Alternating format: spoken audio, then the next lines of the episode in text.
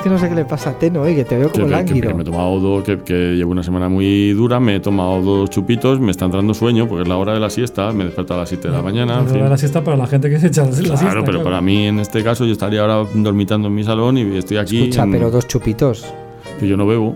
No, claro, dos chupitos y varios vasos dos- de vino. Dos en la comida el con mono. el amigo Eni. Y que no está acostumbrado a levantar el país a las 6 de la tarde. Claro, no, Yo he claro. convivido con esas dosis de alcohol durante muchos años. Y Sí, no, claro, porque has sido periodista y tienes, Claro, un- claro. tienes una leyenda de malditismo que te, y ¿por qué no fumas? ¿Has fumado alguna vez? Eh, no, me da muchísima tos. Claro, los efectivamente. los periodistas- semi-maldito, nada Pero me sentía muy atractivo con un cigarro dentro. Pero Claro. cuenta la leyenda eso, ¿no? Que los, que los, los futbolistas, iba a decir, los periodistas fumabais mucho, bebíais mucho y follabais mucho también, ¿no? Yo llego justo cuando acaba eso. ¿Cuando Ya- acaba la leyenda o cuando, cuando acaba, acaba y la empieza la, leyenda la- y la empieza realidad? la cruda realidad. Que es lo mismo, pero sin fumar. Que es lo mismo, pero sin ninguna de esas tres No, aficiones. no me solo, lo creo. solo se fumaba, sí. No, no, no me lo creo, porque yo ese, ese, ese código de honor que, que utilizáis entre vosotros de defenderos y de que no, ahí no entre nadie, eso tiene que estar labrado y rubricado en, la No, noche, yo, de verdad. en la cama y en, Son y como, en el sudor. como los nuevos samuráis. Son como- Sobreestimáis al gremio, ¿eh? No, No, no, al le queremos, le queremos, Este lo gremio, valoramos. este gremio tuvo su momento, y es verdad lo que dice Enio, en los años 70, eh, a ver, mucho del crapuleo que se asocia al gremio era una simple cuestión de horario. El- los periódicos cerraban tarde, las ediciones eh, salían tarde y era típico que el periodista se fuera con su periódico debajo del brazo a su casa. Y salía un producto muy, Eh, muy potable, ¿no? Y, y el problema pues- es que pues ahora sí, sí, salía un- ha, quedado pues todo, pero el producto ya no es igual, ¿no? Salía un producto muy potable. No, ahora yo creo que ya se cierra antes, ya, ya no hay eh, muy poca gente, salvo la sección de cierre, tiene el, el deseo de llevarse el periódico a su casa. No hay ese mimo por el producto que Esa, había. esa redacción crápula de El Ya, por ejemplo. Bueno, jugaban todos al póker, luego se reunían todos por la noche, eh, jugaban los del. Marca con los de las tal. Esos son los años 70 que yo no los pillo. Yo llego en el año 92 o 93 al, al diario As. Iba a decir extinto diarios, extinto para mí, Extinto porque para el, diario. As, el diario As sigue. Y, Pero no, pero no con la misma calidad. No, hombre, no, no, no, no. Y había máquinas de escribir cuando yo llego. Había, se fumaba, o sea, había un ambiente y un, Como en un, las películas. un humazo, como en las películas. Faltaba Walter Matthau y Jack Lemmon.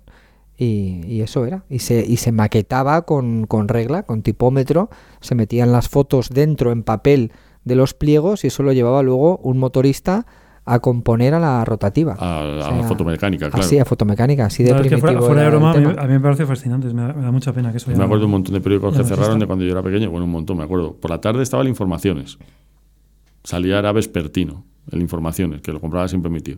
Mi tío compraba el Alcázar y el Informaciones. El pueblo, no ¿no? voy a decir de qué, de qué tendencia política era. El Alcázar era, era- yo tenía, no sé si, esto no sé si es Lo apócrifo que- o no, pero decía lo que todo el mundo piensa y nadie se atreve a No, decir. no, eso era, Es era así. parte de la idiosincrasia del, del periódico. Como La Vox verdad es que eh, eh, dejó de comprar el Alcázar y ya solamente subía la, eh, el Informaciones.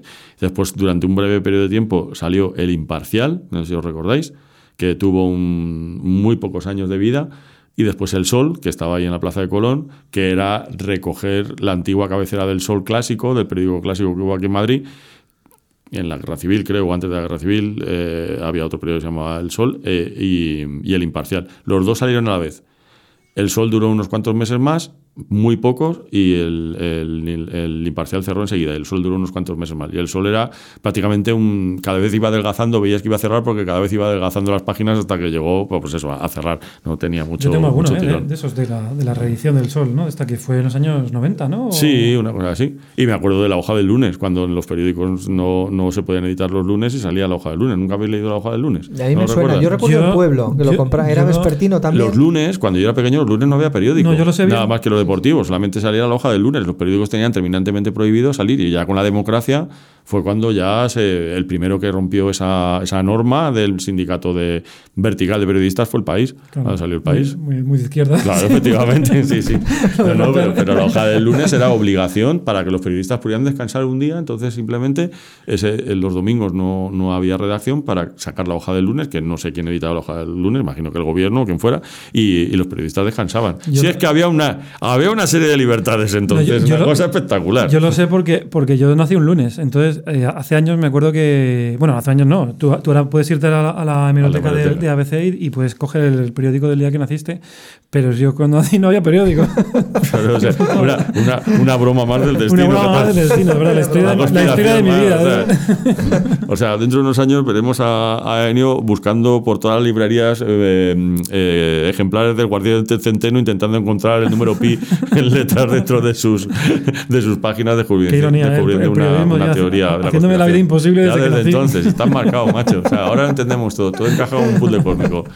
Es que eh, se tiene muchos problemas con la autoridad eh, eh, y con el, y con el Bueno, destino. cuéntanos, cuéntanos, porque Ah, yo, ya. yo tengo, tengo- tuve el privilegio de, De verlo en de- de directo, asistir sí, el miércoles sí. Esta- con, el amigo semana- Tenorio al Metropolitano. Esta semana hemos tenido un, un descalabro eh, personal con, con mi detención momentos antes de entrar en el metropolitano por parte de un aguerrido policía municipal que, que me lleva loco toda la semana, ¿eh? porque no sé qué sanción me va, me va a caer, pero, pero bueno, el caso es que, que tuve un desagradable incidente con uno de los, de los señores eh, municipales. Ponnos en situación. Bueno, pues, situación, momento de subir por la boca de metro del Estadio Metropolitano, ir a cruzar eh, la carretera que lleva a los accesos al estadio, y a pelotonamiento de gente, había un municipal en la carretera, bueno, en la calzada, en una carretera, en la calzada de la calle, impidiendo que cruzaran los peatones, y ya sabéis lo que pasa cuando se producen esas aglomeraciones, que, hay veces que incluso, no, no por tu gusto, sino que terminas bajando al- a, la calzada, bajándote el bordillo.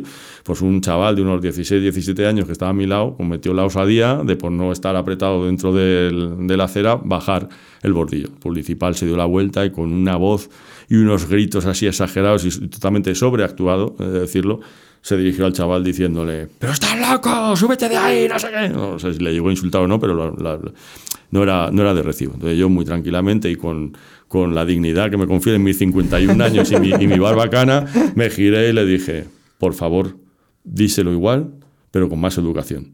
Y seguí mi camino, pues ya sabía abierto el semáforo. Pero a continuación escuché una voz que decía, ¡la documentación, la documentación! Bueno, no, te, te bloqueó y te. No, eso fue Ah, después. fue- fue- yo, fue- yo, evidentemente, no daba crédito a que abandonara su puesto de trabajo para perseguir a un tipo mayor que le había dicho que le dijera cosas con, con, con educación y le dije que no me da la gana, hombre. Y ahí ya fue el error, porque eso sí que lo considero una falta de respeto. Me persiguió, me tiró contra el coche y me dijo, ahora vas a dar la documentación. Abogado de pleitos pobres, me dice. Ah, abogado de pleito. Eso- Entonces eso yo saqué la documentación al ver, yo como soy un miserable, al ver peligrar mi integridad física, dije, ahora vamos a calmarnos, muchacho, yo te doy la documentación y me dices realmente de, de que se me acusa, que tú no me puedes hablar ni me puedes dirigir la palabra, porque yo estoy aquí en un operativo, digo, hombre, el operativo es dejar que la gente cruce la calle, no que sea un operativo, entiéndeme. No- no mejoran las cosas hay- esto. Hay, hay cosas un poco más complicadas, no, yo se lo pensaba, no se lo dije, Eso- yo eso simplemente... es como hervía la cabeza Claro, claro. de la gente. Claro, eso yo, yo simplemente dije, bueno, está bien, pero tú no crees que es excesivo este comportamiento y no crees que yo te puedo decir, por mejorar vuestra imagen, que no le puedes decir eso con tan mala educación. Yo no mejoro la imagen, yo estoy aquí trabajando y tú te callas la puta boca. Bueno, pues, pues, pues nada, ¿me das el número de placa? Dice, ya te vendrá con la denuncia. Digo, o sea, me vas a denunciar. Por supuesto, porque así te enterarás de lo que es molestarnos en nuestro trabajo. Yo miraba al compañero que, que no decía nada, iba tapado con el hombre con un pasamontañas y le decía, ¿pero tú crees que es lógico que este, tu compañero me esté tratando así? Y el otro miraba con cara de decir, mira, no me metas a mí en un lío, que bastante tengo con ser el bajito y el enclenque de la pareja. Entonces, bueno, ahí quedó la cosa. Me sentí un poco violado en mis, derechos constitucionales. eh, sentí que es muy difícil en esos momentos eh, llevarle la contraria a un policía que está fuera de sí, que está sobreexcitado. No entiendo bien por qué. Quizá fuera de un equipo rival o, o hubiera, Sabía yo que hubiera tenido, o hubiera tenido un- Juventus, no me o hubiera te- pues puede, puede, porque no. Eh, Si me hubiera dado la placa y hubiera descubierto que se llama Pietroli, pues a lo mejor sí, pero como no, no tuvo a bien darme el, el número de placa, bueno, total, que en principio me dijo, "Hala, eh, tira, tira, tira, ya te llegará la denuncia. Y aquí estoy esperando, me llega la denuncia, que por un lado estoy preocupado. Primero, porque no se entere mi mujer que me va que me va a echar de casa, me va a hacer dormir una vez más en el sofá, pero, pero por otro lado también tengo curiosidad por ver qué, qué- qué pone, porque claro, como tiene en principio autoridad, puede decir que le he escupido, que le he pegado, que puede, puede poner cualquier cosa, pero también se acojo uno presentarme ante el juez y decir, ¿usted qué le dijo? Le dije que por favor que no, que no le gritase. Y digo, hostia, usted sabe que no puede hacer eso a la policía, ¿por qué no? Porque vivimos en un Estado democrático en el que a la policía no se le puede decir nada. En fin, no sé, me parece que tenemos ciertas que reminiscencias. No te va a denunciar. Ya, pero el hecho de que un tipo tenga, Sí, sí, sí, el, sí, tenga el poder Tenga de ponerte una denuncia por el simple hecho de hablar con él, me parece que dice muy poco del sistema garantista que tenemos. No- no- te puede poner la denuncia, te puede llegar y que te puede pasar. Pues, pues puede pasar que desde el- no sé qué ley, bueno, me explicaron, me lo explicaron el otro día, pero como no retengo, no me acuerdo. Eh, el policía tiene su palabra Contra la eh, tuya, contra te lo- la mía. te lo expliqué yo de- en concreto. Ah, qué casualidad. Su palabra, su palabra vale, Sí, es autoridad y no la mía. Pero no te, no te puede imponer una sanción porque Bueno, por el caso es que ya lo último que me faltaba es que después de haberme dejado la vida en el documental de la Atleti media vida aquí con mi amigo Fernando y con Enio que también he practicado, bueno, y tú también, Juanma. Gracias. Pero, pero después de este esfuerzo titánico que hemos hecho. Por el eh, cual os con- felicito a los. a- Efectivamente, a- a- gracias a todos los que están con Carautenos. No contento con eso, ofrezco mi libertad por animar a mi equipo. Esto ya Pero te cómo. puedes convertir en un mártir de la causa. Pues Porque, sí. prácticamente. escucha, y, si tú, y si tú aportas testigos en ese supuesto juicio, Claro, que seríais vosotros más cualquier atlético Pero, que se ten- quiera pero sumar. necesitaría atléticos que, que vinieran a mentir por mí. Claro, porque Claro, nadie, claro, claro. nadie lo vio, nadie se paró a decirme, eh, chaval, muy bien, de puta madre. Pues mira, No, eso- eso de hecho, el, el- el- joven, el joven por- que originó la discusión, el pobre salió corriendo en cuanto, en cuanto vio que a mí matizaba. Pero es un buen momento para abrir las líneas y, y- y- Sí, pero y te re- re- y recibir mensajes de gente Claro. que esté dispuesta a mentir por ti. Hombre, eso sería si, muy bonito. si ¿eh? convocamos desde aquí, podrían Pues yo creo que sí. una o dos personas. Por quién favor, sabe. sería si, si tenéis la. Si os ofrecéis a, a- a te- a testificar a, fa- a favor del amigo Tenorio. Bueno, y dicho o si todo lo esto, visteis. llegamos al estadio, fue un colosal partido de fútbol que no disfruté del todo porque estaba pensando en, Claro, cómo, claro. en cómo salir de la cárcel. Nah, sí que disfrutaste, no sea mentiroso. Sí, sí, sí, pero no disfruté del todo, estaba cansado. Y, y fue un partido de fútbol colosal, ¿o no? Fue alucinante, fue increíble. Y, y- y- yo creo que. A ver, me voy a quedar un poco ñoño, pero, pero creo que, que- que tra- trasciende lo que es un partido de fútbol. Ahí. O sea, estuvo muy bien para reivindicar lo que muchas veces reivindicamos los, los aficionados a la ETI, ¿no? Que nos dejamos arrastrar por esta eh, inmediatez, no sé si mediática o, o- de la sociedad, de que solo, solo vale el, el resultado final, o sea, que cualquiera que no sea director general es un fracasado. Y, y no es así, ¿sabes? O sea, el- el- es que olvidamos lo divertido que es, es un partido de fútbol, un partido de fútbol en el que pasan cosas, en el que puedes ganar, en el que puedes perder, en el que juegas con alguien que, que probablemente es, es mejor que tú y en el que hay un montón de gente animando, que se enfada, que se alegra. No sé, a mí es que pasó todo eso en 90 minutos y encima salimos ganando. Fue, fue, muy, fue muy divertido, ¿eh? más allá de, de, de lo que podamos analizar del juego, del resultado, del momento y de todo lo que queráis. No son partidos que te pagan el abono. La satisfacción de ver Sí. eso eh, hace que, con, que cuando llega al año siguiente no te, no te importe pagar el, abono. Yo, a, mí, a mí me da igual, o sea, si hemos hablado 50 veces que da igual que ganemos un título que no sé, pero partidos como este sí que, sí que te hacen aficionarte al fútbol, porque fue, no hubo ningún, más allá de mi detención, no hubo ningún incidente, la gente se portó bien, no hubo ninguna bronca más allá de la que los medios de comunicación quieren, eh, quieren fabricar con una cosa absolutamente partidista, que es ridícula, la de eh, Simeone y, y Ronaldo. Es una cosa que, que es una anécdota sin importancia y la han elevado, elevado a Los la categoría genitales, de, estamos hablando de los genitales. y lo de la mano del otro. A mí Sí, me, parece, antes de- me de los- parece ridículo. Antes vamos. de los genitales y todo eso, o sea, yo, yo recuerdo que, que acabó el partido y nos quedamos como 20 minutos allí en el campo a- a- hablando. O sea, eh, teníamos tan buen rollo que es como que te, como que te cambió el ánimo de repente, ¿sabes? Y, y eso es una cosa que, que- que genera el fútbol. Y no, y no lo generó el resultado, lo generó el, el- lo, que- lo que habíamos vivido en ese momento. Es, es probable que hubiésemos acabado 0-0 y hubiésemos estado igual. Claro, Porque, fue, fue descorazonador poner la radio en, el- en la vuelta a casa en el Claro. coche y, y escuchar que, que- bueno, oír, porque escuchar no escuchamos. La verdad es que estamos tan cabreados con lo que estaban diciendo que, que apenas prestamos a- atención y ver que en vez de hablar del juego se hablaba de las anécdotas estas que carecían de importancia para cualquier aficionado de fútbol. Yo he recibido un montón de, de mensajes de gente que es de otros equipos del Madrid, incluso pues a- alucinando con el, con el pedazo de partido que hizo el Atleti. Y, y- y a nadie se le ha ocurrido establecer una polémica acerca de los genitales de Simeone o de la mano de Ronaldo, que es consustancial al juego el, Sí. eh, y anecdótico totalmente y, y- y- y sin importancia. Pero vivimos en un mundo en O sea, el de que hecho, nosotros esa la anécdota es lo importante. la ¿no? manita famosa la vimos en el campo y, y más allá de decir menudo idiota, idiota, claro, pues, ahí, ahí empezó y acabó la anécdota. Claro, en la grada está. fue yo así. no me, vamos. yo no me siento, yo no me siento indignado, la verdad. me da Tampoco, eh, igual. Aparte que no es un señor que, que tiene la imagen que tiene y ya está, no la va a cambiar. Pero que, que es verdad, o sea, que es, es un tema muy, muy, muy, menor con todo lo que hubo en, en- en ese partido. Y, y, tampoco, y es verdad, la anécdota que ha contado Tenor verdad. Y eso es una cosa que yo eh, siempre digo. Y tú sales de ese- en ese momento, sales, sales contento, sales con la sensación de que el Atlético deportivamente ha hecho un partido muy bueno y, y además que venía de, de un de, tener muchas dudas deportivas, de, de- bueno, pues que nos daba, todo el mundo nos daba como, como claro perdedor de esa, esa eliminatoria.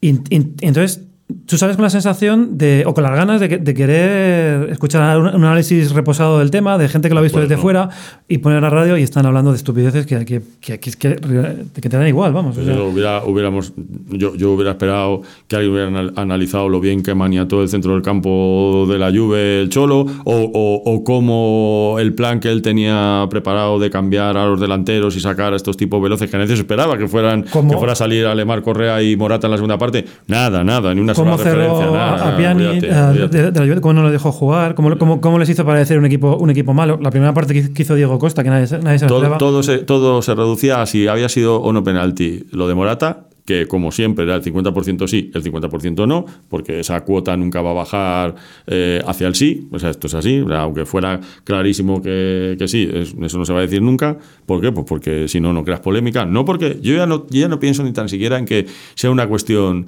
de partidismo eh, de colores o de bufanda, sino porque está claro que si hay un tipo que dice que no y otro que dice que sí, el oyente cerril se queda a escuchar el debate. Si no hay polémica, si todo el mundo dice que fue penalti o que no lo fue, el debate se acaba. No, claro. yo, yo soy más oscuro en eso. Yo, yo creo que yo parto No, de- pero, pero te recuerdo que cuando naciste no había periódico. Bueno, o sea, pues eso. Yo parto de la idea de que, de que alguien, el gran hermano, ha decidido que, que el espectador es, es uno determinado. Entonces, a ese espectador no le interesa hablar de eso, esto que estamos hablando. Le interesa, eh, da por hecho que es de otro equipo, entonces le interesa algo que, que le interese a ese de ese equipo y de esa manera. O sea, tiene que ser algo negativo O sea, o, o pero- algo, o algo pero- problemático. Yo tengo que ser indefensa un poco del gremio porque Venga. creo que no. Dale. Las generalizaciones no son justas. Eso es cierto. Y, y a mí me parece tan mal como a vosotros. Pero te digo una cosa, y perdona que te interrumpa. Eh, te- estábamos en el coche y teníamos, ¿cuántas? ¿Cinco o seis emisoras programadas? Todas las Pasamos por, por las cinco y En las cinco cinco. estaban hablando de lo mismo. Claro. Claro, Eso- eso, no es, eso no es eso no es casualidad. generalizar, eso es eh, dar un dato constra- co- constatable. ¿No? ¿Se dice así? Con- constra- Con- contrastable. Contrastado, eso es lo que quería decir. Porque si pusimos eh, Onda Cero, la COPE, Cadena Ser, Radio Marca, Radio 1 y en las 5, en vez de estar hablando del juego, estaban hablando de los genitales de Simeone, chico, No sé, a lo mejor fue una coincidencia. Hombre, Bueno, eh, una coincidencia coincidencia. mm, Media- media, hora después de- de, de- de de terminar el terminar el partido. en la que se hacen primero las conexiones. Bueno, tú lo sabrás mejor que nosotros. Sí, hacen las a ver, yo, yo con creo el- que ha triunfado una especie de, de sálvame del fútbol, Claro. pero, pero no es general, ¿eh? No es general. Pues, es mayoritario, pero es. no se puede generalizar No, y decir que todo el mundo lo hace. Eso es lo que, Pero yo lo que creo salgo en que defensa la- porque me parece que luego queda muy estigmatizado eh, la profesión y no es justo que pague todo el mundo por lo que hacen unos. Eh, por las razones que sean, que serán razones espurias o las que queramos. Pero, pero, a ver. Eh, el, yo- el- el hecho de que, fíjate, a mí una cosa que me llamaba mucho la atención, eh, cuando mis compañeros fotógrafos me decían que el- la cantidad de escupitazos, que, de escup- escupitajos que les echaban en los campos de fútbol. Esa, todo eso parte del odio que se tiene al, al periodista y que creo que no conviene alimentar más, porque periodistas hay de muchas clases, los De fotógrafos acuerdo. desde luego no tienen ninguna influencia sobre la tendencia editorial, no creo que haya por qué escupir a los periodistas, eh, no creo que aquel grito Claro. del Bernabéu de marca ya es cámara de gas, etcétera, etcétera. Creo que conviene ser prudente en esto porque no todos están en el mismo saco y al final pues se Pero- cometen... Yo estoy Pero- completamente de acuerdo, pero creo que, creo que, que precisamente ese sector del periodismo tendría que ser el primero que protestase de, de- de esto que estamos diciendo. Ese sector Porque- del periodismo está humillado Bueno, pero es intentando muy, sobrevivir pero es muy en las injusto. Es, es muy injusto y nosotros lo conocemos y, y- y- y sabemos el talento que hay y la, y, y la gente tan, tan válida y, y el buen periodismo que se está haciendo también. Pero no sale, tú pones la radio y el que sale delante del micrófono diciendo Claro. eso es, es lo que escuche mayoritariamente a la gente. Y es lo que la gente entiende por periodismo. La gente no, no, no mayoritariamente no, no compra Libre o Panenka o lea la contra, aunque tiene cada vez más éxito y más, y más audiencia. Desgraciadamente no son los medios de referencia, son otros los medios de referencia, incluso, in- in- incluso periódicos de información general que tienen buena sección de deportes, como, como El País o como, o como El Mundo, realmente, bueno, Recuerdo que en el país escribe Diego Torres. Ya con eso creo que no hay más preguntas.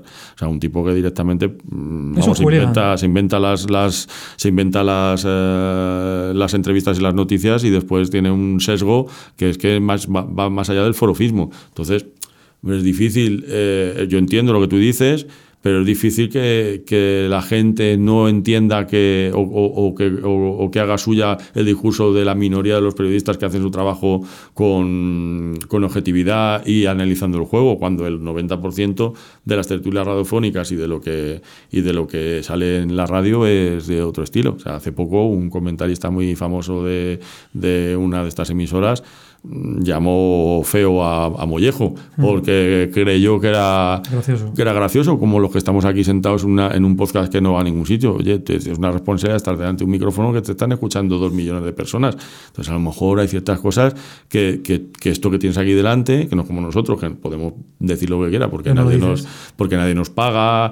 No, o sea, no tenemos, no tenemos ninguna responsabilidad frente a ningún oyente, lo hacemos porque nos gusta y porque nos divierte, pero no se nos ocurriría eh, eh, meternos con los atributos físicos. Bueno, sí, pero no tenemos la responsabilidad que, tiene, que tienen esos periodistas. A mí eso me parece, hombre, cuando menos cuestionable. Y claro, como eso es la mayoría, pues es difícil dar la cara por los demás. Y yo sé que los hay, ¿eh? Y no- no, amigos fíjate, y... eh, yo no he conocido a ningún periodista que se invente algo. Conozco a, periodistas que han fabulado Bueno, a, partir de cosas. De acuerdo, que han te lo compro, te pero, lo compro. pero la invención de titulares, de fichajes, de noticias y por supuesto Te lo compro, vale. yo eso no lo, bueno, pues, no lo pues sustituyamos inventar por fabular. Bueno, yo es que, pero ¿por qué no llamamos a las cosas por Bueno, su pero bueno, que- pero aún- aún así si me parece mal. titulas, eh, si tú pones un titular que es eh, Lucas se va en enero al Bayern de Múnich, es Lucas se va en enero al Bayern de Múnich. O sea, si no se va en enero al Bayern de Múnich, está mintiendo. Entonces No, tú, pero, pero yo creo que hay una diferencia enorme entre una, una información errónea y una mentira. ¿qué- cuál- ¿dónde está Yo- el error? Pues te lo voy a explicar. El Madrid tenía fichado a Kepa, ¿vale? El portero del Athletic Bilbao, como lo sabéis todos y como creo que era Vox Populino. Bien, ese fichaje no se da finalmente porque Zidane no quiere a ese jugador y, eh, y lo que estaba hecho, pues deja de estar hecho. ¿Se mintió cuando se dijo que Kepa iba a ir al Real Madrid? No, no, no. Sí, sí. Lo que pasa es que la no, porque Sí, porque la información no es esa. en ese momento iba a ir al Real Madrid No, pero es que y le- luego el entrenador del Real Madrid dice, "No, es que no quiero a este jugador." Pero- Con lo cual la operación se echa a marcha atrás y no se yo hace no te voy a- finalmente. yo no te voy a Entonces, explicar a ti- es- no es una mentira, tú estás dando una información en función de las de los elementos que tienes y lo que va a ocurrir es eso, Es que pero tú luego no- eso no ocurre Pero vamos a ver, finalmente. es que yo creo que, que es- que en algún momento estamos confundiendo lo que es, es dar, dar noticias o, o hacer periodismo con, con- con fabular o con hacer de evidente. O sea, tú la información que tienes es que Kepa tiene un contrato firmado con el Real Madrid. Esa es la información. Tú no sabes si se va a ir al Real Madrid, porque sabes que depende de muchas más cosas que, que- que eso. Claro, el titular, Entonces, el titular si- correcto sería el titular Kepa correcto- ha firmado un contrato con el Real Madrid. Kepa tiene un precontrato firmado con el Real Madrid. Si tú pones eso, el propio titular está, está dejando abierta la, la duda. o- Claro. o la- y eso ya no vende. Es mucho, es mucho- vende mucho más decir, Kepa jugará en el Real Madrid. Eh, los titulares tienen un tamaño, los caracteres ocupan un espacio y a veces en un titular Mira, a una línea pero poner que Kepa quiero- un precontrato quiero en este, Madrid, en este- no cabe, pero quiero- bueno, quiero en este, en, en este momento recordar la añorada figura de mi gran amigo Juanjo de la Iglesia que hacía esa sección dentro de cada, que cada semana manual de ética periodística, en la que efectivamente, o sea, eh, trataba de estos problemas, de los titulares que decían cosas ambiguas o que decían cosas que eran incorrectas. Después siempre el periodista decía, no, la misma justificación es que no nos cabe, es que hemos querido decir otra cosa. Macho, pues si un titular no cabe, pues no, igual es que no hay que darlo, o hay que darlo de otra manera. Y si lo das, atente a las consecuencias, atente que después la gente diga, oye, era mentira, no puedes justificar, pues es verdad, era mentira, pero hemos tenido que porque tengo cuatro palabras.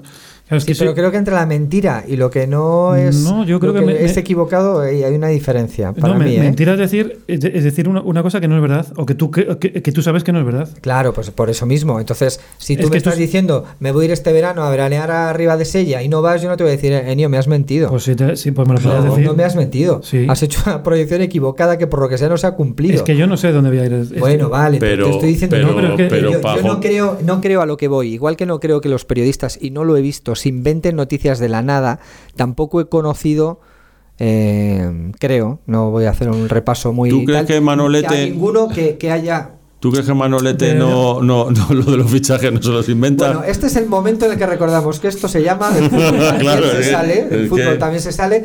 Estamos aquí. No, pero yo no quiero, Sotanaz, yo no quiero, José persona- Manuel no quiero personalizar, en serio, yo, yo no quiero, no quiero personalizar. O sea, lo que, lo que quiero es analizar una tendencia. No sé quién firmó esa noticia y me da igual porque es una, es una cosa. Pero si tú dices eso, tú la información que tienes, que no sé si la tienes, pero imagino que, que tú tienes la información de que Lucas ha firmado un, un precontrato con, con, el Bayern. O que tú sabes que el Bayern ha, copiado el dinero para pagar la, la cláusula. Eso sí es, muy lícito. Y ese trabajo periodístico me parece que tiene mucho valor y que hay que ponerlo, y que hay que ponerlo en valor. El problema es que si tú pones eso en el titular es el Bayern tiene el dinero para pagar la cláusula, o el Bayern está convencido de pagar la cláusula, o Lucas está convencido de tal, no tiene el mismo efecto que decir Lucas se va Claro. en enero. Porque además el problema no es que desde el, desde el titular, es que ese mismo día, a raíz de ese titular, se hicieron cinco o seis noticias, los peores fraudes del Atleti, Claro. cómo se queda la defensa Pero- de no sé qué. es, eh, Enio, entonces es una noticia mal titulada. No, No. es una noticia Para mí- mentirosa, es para una mí noticia mal titulada. es Es una noticia mal titulada que además provoca una cascada de otras noticias que desestabilizan un Monopolizas el debate Efectivamente, de- desestabilizan el equipo. Claro. Monopoliza- Monopolizas el debate de las. Esa, esa ya es otra cuestión. El momento en el que sale esa noticia, Sí, el sí, efecto eso, desestabilizador pero que esa, pero esa, esa noticia. No, esa ¿eh? noticia es lícita. Es lícito que desestabilice, porque si es la noticia y es real y se acaba de ir, pues chico, eh, las consecuencias, lógicamente, el, el, el periódico lo tiene que contar. El problema es cuando no es cierta. Te quiero decir que si la noticia es verdad, pues y tiene esas consecuencias, pues las tiene. O sea, no- eh, yo no voy a culpar al periodista de, de una cosa que ha pasado. Yo le puedo culpar cuando no ha pasado eso, cuando, cuando estás diciendo una cosa que no es verdad. O sea, tú, tú la información que tienes no es esa, tú tienes otra información. Tú has- dices, tú has proyectado, no proyectes, coño. Es que da- nuestro, información. nuestro objetivo es vender periódicos, lícito, pero entonces no puedes tener todos, no puedes tener to- todas las bazas en tu mano, es decir, no puedes pretender tener, querer vender periódicos a base de decir cosas que están rozando el límite de lo que es verdad y después indignarte porque se diga que los periodistas no hacen bien su trabajo. Claro, no puede ser. Tienes que, si tú haces eso, tienes que asumir las consecuencias de que la gente va a decir, oiga, usted esto no era cierto y tienes que asumir el error. Pero eso cuántas veces se hace? Nunca. Muy pocas. Y dicho esto, yo o sea, rompo una lanza en favor del, del periodista que no hace eso, Claro. que, también, que también lo sabe y que se siente perjudicado. Y claro, porque- muchos, por- pero no están en primera porque fila. él con esa misma información se la guarda hasta que la contrasta o no la publica porque realmente no es una noticia eh, que, que un equipo esté interesado porque est- está interesado en mente, entonces no, no hace el mismo, el mismo efecto. Y estoy convencido de que eso pasa. O sea, pues, probablemente esa información la tenía más gente y no la ponen porque tienen más de lo periodístico. lo- Y desgraciadamente que estamos hablando aquí del, del que lo hace mal y no de los que lo hacen bien. En eso te, Claro, te doy toda la eso razón. sí, sí. Y, Pero verdad, eso lo trasladas a la política, lo trasladas a todos los ámbitos de la profesión y entonces igual hay un montón de periodistas que, que se dedican no solamente a contrastar las noticias, sino además dar por, por o sea, eh, co- corroborar, no, al revés, refutar las afirmaciones de los políticos y eso lo ves en muy pocos periódicos. Las cosas que, que un, un político sale, dice eh, y después eh, nadie le replica. O sea, directamente se publica, pero nadie dice a continuación, oye, no, espérate un momentito, te ha dicho esto, esto y esto y esto. ¿no? Se tiene como si fuera dogma de fe y eso ocurre en la mitad de los periódicos. Después te encuentras un suelto allí al fondo, ¿no? Lo que ha dicho fulanito no es verdad porque, mire, estos datos que ha dado son todos mentiras. Ah, tío, pero es que eso igual es que al principio ya no los puedes publicar, lo tendrías que publicar a la misma... a la- uy, perdón, que me cargo el micrófono. A la misma vez que, que has dicho, eh, que has dado la Te ha información... castigado San Francisco de Sales. Efectivamente. A la misma, a la misma que has dado la información del, del político que acaba de decir 40 datos inco- incorrectos e inconexos. Vamos, no lo sé. Totalmente de acuerdo. ¿eh? Pero volviendo a lo de antes, ¿tú cómo viste el partido? Porque me, me interesa la, la visión de un Yo lo, lo madridista y- pasé, y, de rento. lo pasé fenomenal. Claro, si es que me está encantó, medio me convencido alegré ya. muchísimo porque ganara la Atleti, me alegré por vosotros porque soy un sentimental. Cosa que te agradecemos. y que me torturéis y, y la verdad que lo pasé, queremos, lo pasé muy bien. Pero lo desde, pasé muy bien. pero desde qué punto de vista, no, te lo digo, lo digo en serio, o sea, de- deportivo, Eh, anímico, ver, de, no de me hubiera- ambiente. no me hubiera llegado un disgusto probablemente si hubiera perdido el Aunque iba con el Atleti, ¿eh? me apetecía que ganara el Atleti porque tengo muchos amigos del Atleti, porque tengo simpatía con algún jugador del Atleti y, y bueno, pues hay más gente a mi alrededor que se va a poner feliz si gana el Atleti que si no. Y luego lo, lo disfruté mucho porque yo ya estoy un poco viciado, entonces los partidos, la mayoría de los partidos que veo tengo que escribir sobre ellos, entonces estoy más pendiente de lo que tengo que escribir que del partido. Soy más de, de Trueba Fútbol Club que de lo que estoy viendo. Quiero que me quede bien a mí y con independencia de lo que pasa en el partido. Eso es una tara que me acompaña y que me gustaría liberarme. partidos. Entonces, en este partido en el que no me juego nada, eh, pues lo pasé muy bien. Me emocionó mucho el ¿eh? estadio. Me emocionó Sí. mucho el estadio. Y no sé, te- os quería preguntar, ese prejuicio que teníais al principio, eh, la mudanza, el cambio, el, el estadio, lo impersonal que era, ¿eso ya lo habéis superado? Yo es que nunca tuve ese prejuicio, la verdad. Yo, yo, a ver, yo creo que no. Pero lo, explico ahora, ¿eh? Más que un prejuicio, lo, lo dice Gaby en el, en el fabuloso documental que, que proyectaron hemos el domingo pasado. maravilla. Pero es verdad, o sea, yo creo que el. A ver, antes de llegar allí, no sabíamos lo que nos íbamos a encontrar, lo habíamos visto en fotos. O sea, y entonces siempre todo es, un- es una sorpresa. El día que llegas allí y, ves que, que aquello es inmenso, que tú entras en dos minutos, que tu asiento tiene un montón de espacio y, no estás pegado al, al al- lado, que sale, que, sale fenomenal, que se, oye, se- que se escucha muy bien, que no te mojas, que la luz es espectacular, dices, hostia, o sea, técnicamente no no hay por dónde cogerlo. Es verdad que durante la primera temporada, o por lo menos esa es mi sensación, yo, yo tenía como un, sentimiento de que estábamos jugando una final siempre. Como que, que estábamos en un campo que no era nuestro, pero que estaba lleno de gente de- del Atleti. Pero nos sentíamos raros porque no conocías al que estaba al lado, no sabes cómo, cómo rebota el eco, no sabes. Y es raro, es que te tienes que acostumbrar. Y Ga- Gaby en esa entrevista lo dice.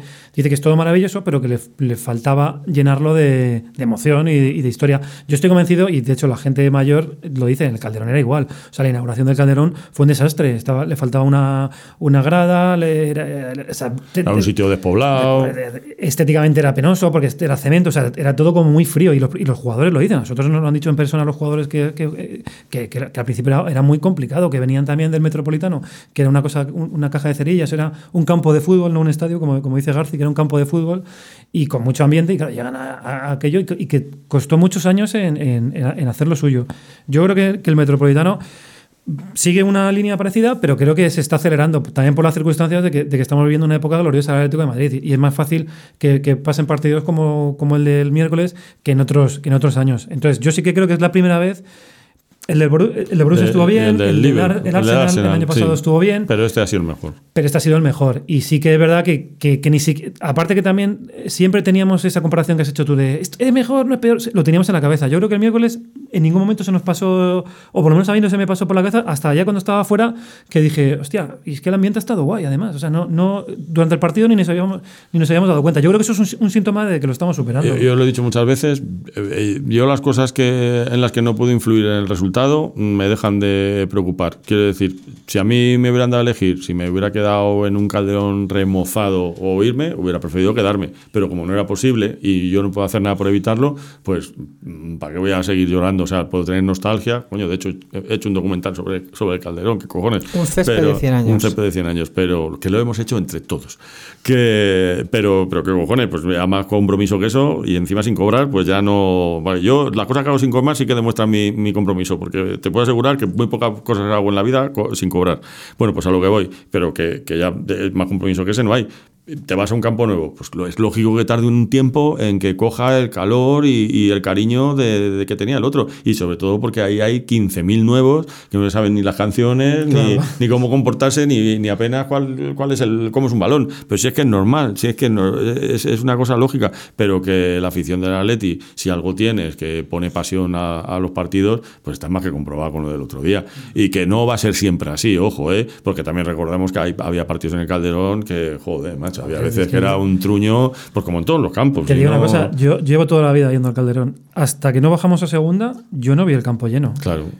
Como te lo digo, o sea, yo recuerdo partidos, yo jugar contra el Barça, mira, el famoso partido ese que, que remontamos al Barça cua- 4-3, tú ves, eh, ves hoy el resumen y, está- hay está unas ese- calvas sí. en la, en la grada que, que Bueno, decían que era el campo más grande del mundo, pues no se no llenaba se da nunca. Te voy a decir que, que- también hemos, hemos generado una leyenda que a lo mejor no es. o sea, Bueno, y hablando de leyenda, no quiero yo que se me pase este momento para que nos des, ya que hoy le vamos a dedicar totalmente al, al fútbol y a nuestros problemas con la autoridad, eh, ¿qué ha pasado? con vosotros, que estabais ahí que abrierais los codos, de repente llega el Girona, Pero es que eso no, pero el Girona no ha pasado, no ha ocurrido. No ha Después ocurrido. del baloncesto, lo del Girona Bueno, ha desaparecido de. No, pero déjame, pero hablemos un momento del Girona. ¿Tú crees que, que la, la emisión de la película a la misma hora de Gafo, como bien escribiste en esa crónica. Estoy- magnífica, estoy es decir, por otro lado? estoy Oye, convencido. qué, bo- qué bonita te quedó, ¿eh? Estoy ¿Sabes? convencido de que algo influyó, porque yo no hacía más que ver. Claro, yo estaba viendo el partido, pero en otra televisión estaba puesto el, el documental, hombre. Había Ah, convocado sí. a mi familia, ya que tenía un papelito y que toda mi familia estaba pendiente. Y claro, no hacía más que ver desfilar atléticos de pro por allí. Y en, en- al mismo tiempo que eso ocurría, el Girona iba, iba tomando protagonismo en el partido. Me, me gustaría pensar que fue salir Torres y meter el segundo con el no, Girona. no te sabría decir tan exactamente. Tengo que mirarlo, pero, ¿eh? Pero no lo descarto. Tengo que mirarlo. Porque el, el documental que lo ofrece la 2 eh, empieza con retraso. Sí. Entonces, eh, esa es la primera Y sin parte. créditos. La, la primera parte del Real Madrid que bien, domina, pueden eh, ganar con solvencia, etcétera, etcétera. Y es en la segunda parte, justo cuando comienza el, el documental, cuando el partido se le empieza a complicar al Madrid. Porque y yo como empieza el creo en las documental brujas en la todo segunda eso- parte, ¿no? Sí, empieza el documental en la Pues va a segunda ser parte. justo, porque Torres sale por el ¿Y, a qué- ¿Y cuándo mete el gol el Girona? maravilloso, Al ¿eh? final, ¿no? Al final del partido, ¿no? Em, sí, a ver, mete. No, no, yo creo que no. ay, no sé decirte tan al final, pero bueno, lo miramos, lo miramos. Sí, sí, bueno, sí. habrá que verlo, ¿eh? Si no lo metió ¿eh? Torres, lo metió ¿Y- y a qué- Calleja o lo metió cualquier otro. ¿A qué- ¿no? ¿Y a qué achacas eso? ¿A una un- un- algo inexplicable o que el, el, el- toda la, la- la bomba esa que, que se había- o esa pelota que se había montado los- las semanas Hombre, anteriores yo- eh, no era verdad? Yo creo que lo inexplicable era, era lo otro. Era la, la primavera esa repentina que estaba Aunque a lo disfrutando mejor en no, era- Madrid. no había sido para O tanto. sea, al, al final todo es mentira, salvo lo que nos va diciendo el tiempo que Película no lo de es. Coquemaya. Película de Coquemaya, exacto. Eh, era mentira la- el gran arranque que hubo con Lopetegui, que se jugó como nunca. Luego era mentira la crisis posterior. ¿Por qué era mentira? Porque el equipo no estaba tan mal como para jugar tan mal. Y ese renacer que ha habido ahora, pues también tenía mucho de mentira. No sé si mentira es la palabra más adecuada, pero de exageración. Entonces Sí. yo creo que lo que a lo que tenderá el Madrid este año es ajustarse en lo que realmente es. Y no era el equipo de encadenar tantos partidos ganando, porque no lo había demostrado ¿Y qué, hasta ahora. y qué es? ¿Qué es lo que crees que es? Yo creo que es un equipo en reconstrucción. Que. No, no sé, yo. ¿Tú crees que... Estoy haciendo de periodista, ahora me vais a Sí. perdonar, pero ¿tú crees que, que va- va- la directiva de la- del Real Madrid va a apostar por, por mantener a los jugadores jóvenes españoles o que va a hacer una revolución tirando de cheque y cogiendo a nombres que calme la furia del- de la Pues, parada blanca? pues, eh, em, te diría que, que lo segundo es lo más probable, pero es que tampoco sé cómo está el Madrid de dinero, sinceramente. No lo sé. ¿Qué está haciendo Acopio para hacer el Eh, estadio claro, nuevo, tiene no? que hacer un estadio. Te lo digo un poco porque él no ha fichado últimamente. Hace Mm. tiempo que no ficha el Madrid, hace tiempo que no se gasta el dinero. No creo que sea un ataque repentino de austeridad. No sé si es que no tiene el liquidez suficiente. Bueno, no sé tampoco- si el caso Isco es algo que en el fondo tiene como objeto adquirir la liquidez suficiente para poder fichar a un Yo tengo otra teoría. ¿eh? Yo, jugador. yo creo que el Madrid no ficha no, no por nada de eso, porque si no hay dinero se consigue. bueno, Para eso es el Madrid. No problema. ¿Cuándo ha sido ese un problema? Sino porque. Porque, eh, eh, claro, es que eh, tienes que quitar a alguien. O sea, es que es muy, es muy difícil fichar a un, a un jugador que te cuesta 100 millones para tenerlo en el, en el banquillo y que genere problemas. Porque además en el Madrid todo es un problema si, no, si un- una estrella no juega. Y claro, es que bueno, ahora, ahora ha sido Cristiano Ronaldo y, y ha dejado un, un- un hueco, pero es que tú vienes al banquillo de Madrid y ahí hay, hay gente que son que son titulares. Isco es titular, Asensio era titular, hace- era el mejor del mundo hace cuatro días y están ahí en el banquillo. Entonces ahora, y ahora está Vinicius, que, va- que es la próxima, el próximo balón de oro. Te quiero decir, o sea, es que vas a fichar a, a ver, Vinicius- a Hazard y ¿dónde va a jugar? Y vas a fichar a Lewandowski y, No, el- ¿a el quién problema- quitas a Benzema. Claro, el problema es que está relegando a jugadores de mucho nivel. Eso sí, estoy de acuerdo Eh, contigo. Eh, lo de Vinicius, eh, yo acepto la coña, pero Vinicius hace un gran partido en el Metropolitano. Hace un gran partido en el Metropolitano. Y yo creo es, tu, que. es tu opinión y, y la Ah, respeto. Hombre, ¿no? de hecho provoca un penalti importante Sí, y hace un par de Un penalti jugadas. fuera del área, lo nunca he visto, pero sí. Eso es discutible. no, no, es discutible. El- sí, te- te- el- lo que le derriba es un justo cuando contacta con él en el área. Pero bueno, no, no vamos a discutir con eso, a discutir sobre arbitrajes porque me parecen nimiedades en lo que fue el conjunto del partido, que yo Sí, creo que el sí. conjunto del partido sí fue superior al Madrid. Vámonos, pero, Antonio, pero- vámonos. Eso, eso, Vámonos. eso, eso como penalti de Vinicius es muy discutible, pero bueno. Bueno, a mí me parece que es un chico que está por ver y que puede malograrse, no tengo ninguna duda, pero que está haciendo cosas bien Sí. y que está contagiando un cierto entusiasmo a un equipo que estaba medio abotargado. Y ese valor yo creo que hay que Y después tuviste un problemita, ¿no? Con el baloncesto. Que... Ahí, pero ahí estoy muy indignado yo, porque os, os digo una cosa, ya no sé si es porque paso demasiado tiempo con vosotros, cuando eh, ocurrió la falta de Randolph eh, a, lo- a Singleton, Sí. eh, pensé, por Dios, que no ganemos gracias a esto, que no ganemos gracias a esto. De tal manera que cuando no ganamos me sentí aliviado. Eso te honra porque... Me por- sentí aliviado. Porque eh, yo, a ver, viéndolo desde fuera y, y tratando de ser objetivo, que no lo soy, nadie es objetivo, yo tampoco, yo menos. Pero, pero viéndolo desde fuera fue vergonzoso todo, ¿eh? desde, desde, esa, desde esa falta, todo lo que pasó después fue, fue vergonzoso. Entonces, claro, según quien te cuente la batalla, si aísla un problema concreto, tiene una lectura, si aísla otro problema concreto, tiene otra lectura. Pero si lo ves en, conjunto, te, das cuenta de, lo que, o sea, de lo que, es bochornoso esos, cinco últimos minutos, esos seis minutos en, conjunto, ¿sabes? Y creo que, que quien sale perdiendo no es el Madrid, sino el baloncesto, porque, porque esa falta no, es imposible que no la vean tres árbitros en, en- en- porque es evidente. Y es, y es más imposible que no vean que lo otro no es canasta, los tres viendo el monitor. Claro, es- es Eso ya totalmente todavía, imposible. Es, todavía es peor porque es No, claramente es- prevaricar. es peor porque o sea, es lo una- otro puede que no lo hayas visto, pero lo del monitor, joder, Es una prevaricación. Pero tampoco estoy de acuerdo. Prevaricar me parece una palabra. Hombre, que- ellos- que ellos a sabiendas- que a sabiendas dijeron que no. Y a sabiendas no pitan la de Singleton Claro. también. Al final es. Claro, es que prevaricar, es todo que- es prevaricar, porque claro, lo que no se puede hacer es todo o nada. prevaricar Pero no, lo que es a mi favor y, y un error lo que es en contra. Bueno, da igual. Yo creo que el Madrid perdió una oportunidad magnífica para haber quedado como un señor. Eh, y no hay muchas oportunidades de hacerlo. Y más la sección de baloncesto, en la cual me refugio muchas veces cuando me siento expulsado del fútbol. Eh, era tan fácil como haber dicho, enhorabuena al Barcelona, eh, pudimos ganar nosotros, merecimos ganar al final y ellos merecieron No, ganar y- y antes. han- con lo cual, hasta luego. y nos Muy han bien. robado, ¿eh? O sea, yo- yo- está. yo creo que es lícito protestar, ¿eh? Yo creo que no hay que. Yo no, no No, lo creo. La- no lo creo. la- la- A mí sí me parece lícito. de ahora nos vamos y tal. Eso Mira, es- tengo, tengo, No, tengo un amigo, mi amigo Alfonso, que el otro día el otro día nos pasó una, una anécdota yendo a tocar a, a IFEMA, que igual, nuestro problema con la autoridad, un vigilante se puso ahí cabezota y no nos dejaba pasar por un sitio. Entonces, eh, mientras que yo se lo explicaba, ponía la voz del, fingida del, del- del vigilante. Y yo decía, pues no me dice el tío, pero aquí no podéis pasar. Y entonces, desde, desde ese preciso momento, hace tres semanas, cualquier argumento que queremos rebatir por sólido, convincente y razonable que sea el argumento, si le pones esa voz, lo, lo mandas a la mierda, ¿sabes? O sea, tú puedes decir, oye, la Tierra es redonda, "Eh, la Tierra es redonda, y ya se queda absolutamente, mira lo que dice, la Tierra es redonda,